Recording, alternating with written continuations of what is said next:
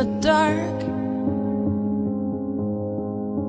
We are rockets pointed up at the Hey guys，优秀的人不孤单，请让我们相遇。这里是你的移动英语私房课第九百零七期的英语约约。I'm the host of this program，陈浩，broadcasting in Beijing, China。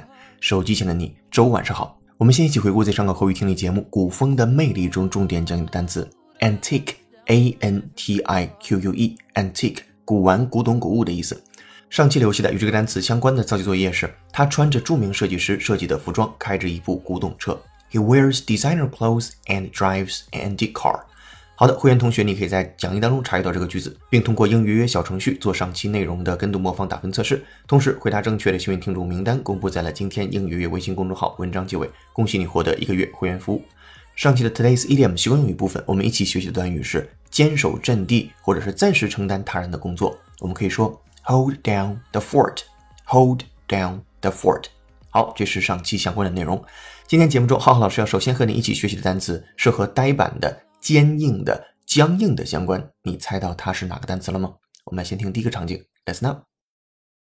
All through the interminable day at school, she was bored stiff. All through the interminable day at school, she was bored stiff. All through the interminable day at school, she was bored stiff. 来看细节， 这是来自于苏菲的世界这本书当中的一句话，它讲的是 all through the interminable day。Interminable 这个词在这儿比较难，先拼写它 i n t e r m i n a b l e，冗长的、无止境的。If you describe something as interminable, you are emphasizing that it continues for a very long time and indicating that you wish it was shorter or would stop. 比如说一个冗长的会议，an interminable meeting。 好，再回到第一个句子当中，all through the interminable day at school，在学校里边度过了冗长的一天。She was bored stiff。好，be bored，stiff。bored 是无聊那个单词，Steve 是今天的关键词，s t i f f。咱们先说这个短语，be bored stiff 表示无聊之极，百无聊赖。那单独拿出来 Steve 这个词表示什么意思呢？可以有很多，比如说有呆板的、僵硬的、坚硬的等等。第一层一般表示硬的、不易弯曲的。Something that is stiff is firm or does not bend easily 啊。stiff 这个单词的拼写也别忘了，s t i f f。所以第一层可以表示硬的、不易弯曲的；第二层它也可以表示肌肉或关节的酸痛、僵硬；第三层也可以表示强劲或者是猛烈。比如说，A stiff wind is blowing quite strongly。好的，再回到第一个场景里边，他一整天待在学校，他觉得如坐针毡，无聊极了。我们来听这个原声，先输入再输出。会员同学拿好讲义，跟读模仿原声。Two times. All through the interminable day at school she was bored stiff. All through the interminable day at school she was bored stiff.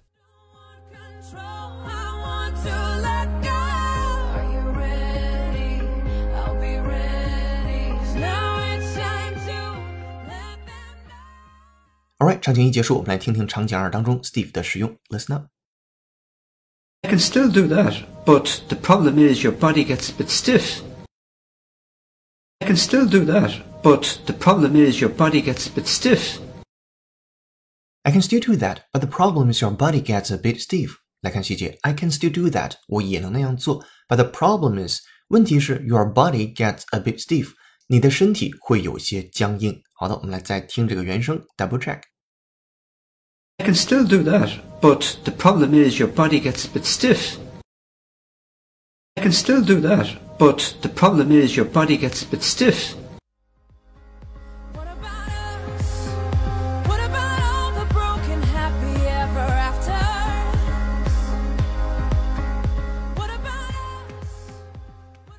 Alright，场景二结束，我们来听场景三当中 stiff 的使用。Listen up，这个句子有点难，仔细听。Don't touch. Most plant species are protected by laws carrying stiff fines, even for unsuspecting tourists. Don't touch! Most plant species are protected by laws carrying stiff fines, even for unsuspecting tourists. Don't touch. Most plant species are protected by laws carrying stiff fines, even for unsuspected tourists. 来看细节，Don't touch，不要去触碰。Most plant species 有非常多的这些植物的物种 are protected 是被保护的，by laws 被法律所保护的，carrying stiff fines， 他们所承载的是非常重的罚款，stiff fine 就是非常高额的罚款。Even for unsuspecting tourists，甚至连那些不知情的观光客也照罚不误。这里边的 unsuspecting 就是不怀疑的、未想到的，在今天这个意思当中可以表示不知情的、不知底细的 unsuspecting。Don't touch. Most plant species are protected by laws carrying stiff fines, even for unsuspecting tourists. Don't touch! Most plant species are protected by laws carrying stiff fines, even for unsuspecting tourists. Alright，三个场景结束之后，我们简单总结一下 Stiff 这个单词，它的拼写是 S T I F F，它的意思主要有如下三个，可以表示硬的、不易弯曲的，或者是关节肌肉的酸痛僵直，以及强劲的、猛烈的。好，这是第一部分，接下来进入第二部分，Today's idiom。 But man, you fooled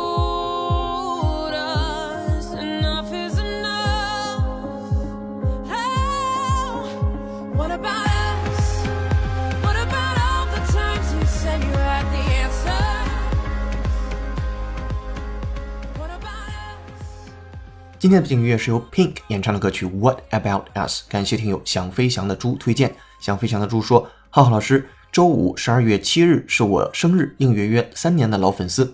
我想分享一首歌，是 Pink 乐队的《What About Us》。我想说，人生逆旅，砥砺而行。谢谢浩浩老师啊，也谢谢想飞翔的猪，也祝你生日快乐。如果手机前的各位听友有好听的英文歌，或者想让浩浩老师帮你带的话，都欢迎在评论区留言给我们，我们为你署名播出。如果想获得与节目同步的讲义和互动练习，并利用英语约约小程序完成当期内容的跟读模仿打分测试，搜索并关注微信公众号“英语约约约”，约是孔子约的约，点击屏幕下方成为会员按钮，按提示操作就可以了。限时优惠期，一杯咖啡的价格，整个世界的精彩。跟读原声学英文，精读新闻聊世界。这里是你的第九百零七期的英语约约，做一件有价值的事儿，一直做，等待时间的回报。 Sticks and stones, they may break these bones, but then I'll be ready. Are you ready? It's the start of us waking up. Come on. Are you ready? I'll be ready. Today's idiom 今日习惯用语，庆祝一下。A slap on the back. Slap 本身表示用巴掌去拍打、拍击。在这儿，a slap on the back 字面的意思就是在背上拍一下。你可以想象一下，男士之间通常用这个动作来表示庆祝或者是赞许，也可以表示深厚的友情。而某些政界人士也往往会故意用拍背的动作向选民示意自己有多么的平易近人。那今天的 a slap on the back 就可以表示庆祝一下的意思。好，我们把它放在场景当中，说：“Hey Freddie，快来为 Bill 庆祝一下，他昨天晚上得了一对双胞胎儿子，特别自豪，想要请我们喝酒，好好的庆祝一下。”我们可以把这个场景用如下的英文来表述：首先，Hey Freddie，快来为 Bill 庆祝一下，就可以用到刚才的短语了。Hey Freddie，come over and give Bill here a good slap on the back。第二句，他昨天晚上得了一对双胞胎儿子，特别自豪，想要请我们喝酒，好好的庆祝一下。He's a proud man today. His wife gave birth to twin boys last night, so he's buying us all drinks. 好，这是浩浩老师的分句讲解。接下来有请 native speaker David 帮我们来完整的演绎一下。Welcome, David. Hey, Freddie, come over and give Bill here a good slap on the back. He's a proud man today. His wife gave birth to twin boys last night, so he's buying us all drinks.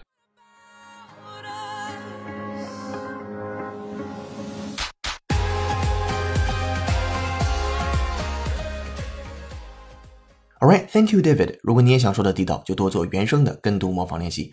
接下来进入今天最后一趴，解构长难句。这个句子来自于 GRE 考试，它是这样说的：The findings also suggest that a given neutrino does not have one stable mass or one stable identity. Instead, it oscillates from one identity or flavor. Physicists term describing how neutrinos interact with other particles to another.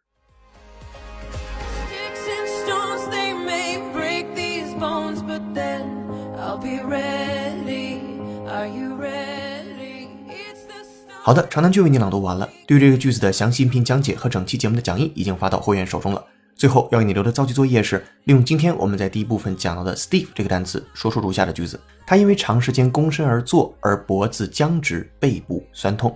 欢迎在评论区留下本期作业的答案，期待下次的幸运听众就是你。今天在英语微信公众号准备的英语原声视频是：播言、记忆力差、时间管理不好、效率低怎么办？告别学渣的十五个学习技巧。微信公众号后台回复关键字四个字“学习技巧”，就可以看到这条视频了。这里是你的移动英语私房课第九百零七期的英语成功。本期节目由有请文涛、小叶老师制作，陈浩、佳佳老师、曲老师编辑策划，陈浩监制并播讲。今天节目就到这儿了，恭喜你又进步了。I'm broadcasting in Beijing, China. See you in the next episode. Bye. 哦，对了，别忘了帮忙点个赞，或者是打卡评论一下。下期见，拜拜。